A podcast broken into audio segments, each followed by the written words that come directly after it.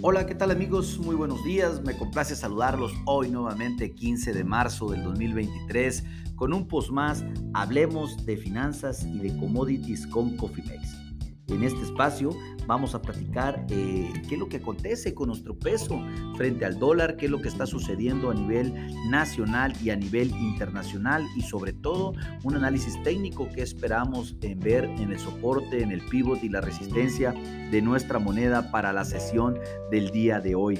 Bueno, déjenme eh, entrar en materia rápidamente, déjenme decirles que nuestro peso en este momento cotiza en 18.96 pesos por dólar Básicamente hemos tenido un máximo del día de 19.0232 pesos por dólar en, la sesión del día de hoy y tuvimos un mínimo o que vendría siendo la apertura que fue de 18.4790 pesos por dólar. La verdad, un incremento hasta este momento de 37, casi 38 centavos por cada dólar. Y esto pues gracias a que el índice del dólar se aprecia muy fuertemente en este momento, casi un 2%, eh, casi el 1.20%, poco más de 1.250 unidades una recuperación muy importante para el índice del dólar que ya cotiza en este momento en 104.468 unidades, lo cual pues obvio y sin lugar a dudas tiene a las monedas y también a los commodities en jaque a nivel internacional.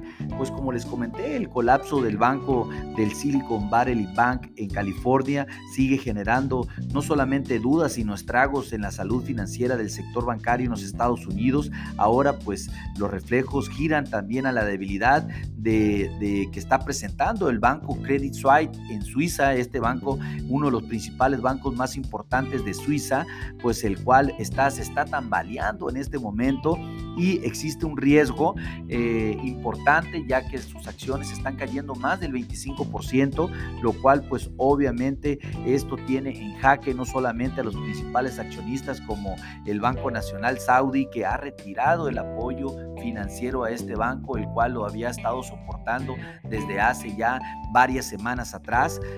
Se retira el, Banco Nacional Saudí, lo cual lo deja libre y seguramente pudiera venir otro crash eh, ahora en Europa de este, de este gran banco que históricamente ha sido un pilar no solamente en Europa, sino a nivel internacional y obviamente también un buen, de un buen reflejo de operaciones que, que habían, eh, pues de los que pregonaban que eran, eh, eran buenos, sin embargo, pues ya vimos eh, que ellos están teniendo, ya tienen tres años teniendo problemas eh, a, a, nivel interno con sus finanzas, lo cual seguramente pues llegó el momento de pagar la factura y se espera lo peor en el corto plazo. Si esto sucede, pues vamos a tener otro problema, eh, otra eh, volatilidad muy fuerte en el mercado internacional. Seguramente el tipo de cambio podría depreciarse otro 2%, un 1,5% más para llevarnos a niveles de 20 pesos por dólar. Eh, es algo muy real, ya lo habíamos comentado esto semanas atrás, la volatilidad del peso intradía es de 74, 78 centavos, lo cual pues que suba eh, un 1% en un día, un 1.2, pues no significa nada, puede hacerlo sin ningún problema, lo cual eh, nuestra moneda es una moneda libre, de libre fluctuación a nivel internacional, es la principal moneda emergente que tridea en el mundo, que tiene mayor volumen de operación, por lo tanto pues es la que tiene mayor volatilidad, por así decirlo. Si esto sucede, prepárense, agarren sus cinturones porque va a volar de nuevo el tipo de cambio y las oportunidades pueden volver a irse. Atentos a aquellos que tienen alguna exposición en dólares, esta es una oportunidad de proteger y hacer un buen cierre de tipo de cambio.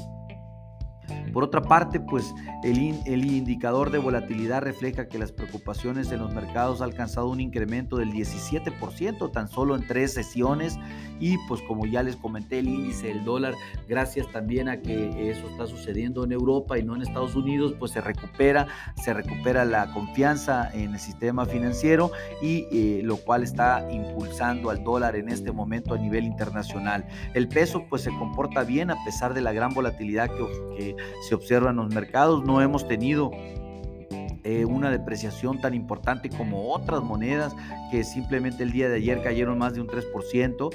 Ahora pues eh, difícilmente recordemos que nuestro peso había, se había apreciado demasiado, no era coherente con lo que estaba sucediendo a nivel internacional, lo cual pues definitivamente esto ha tenido que eh, moverse a niveles hasta los 19 pesos, algo que si bien para muchos es bueno, para otros es malo. pónganse atentos, lo mejor es activar sus estrategias en administración de riesgos, protejan esta volatilidad porque seguramente continuará.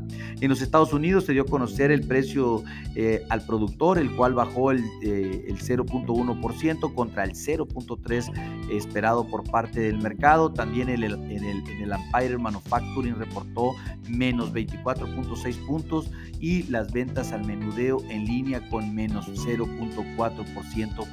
Todo esto al mes de febrero. Eh, pues indicadores que de cierta manera le, están dando fortaleza al, dólar a nivel internacional en este momento.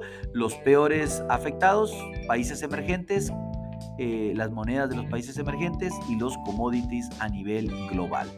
Bueno, eh, déjenme comentarles también que de la parte de soporte esperamos eh, definitiva ver, definitivamente ver algo como en 18.78 pesos por dólar, un pivot a niveles de 18.90 75 pesos por dólar y un primer resistencia a niveles de 19.14 pesos por dólar. Impresionante, pero pues así estamos ahora. Eh, no hay otra más que eh, realizar y ejecutar sus estrategias de cobertura. Llámenos con gusto, podemos hacer un traje a la medida. A nombre de todo el equipo de Cofimex y mío propio José Valenzuela, les doy las gracias por su atención y les recuerdo que lo peor es no hacer nada. Pasen un hermoso día. Hasta luego.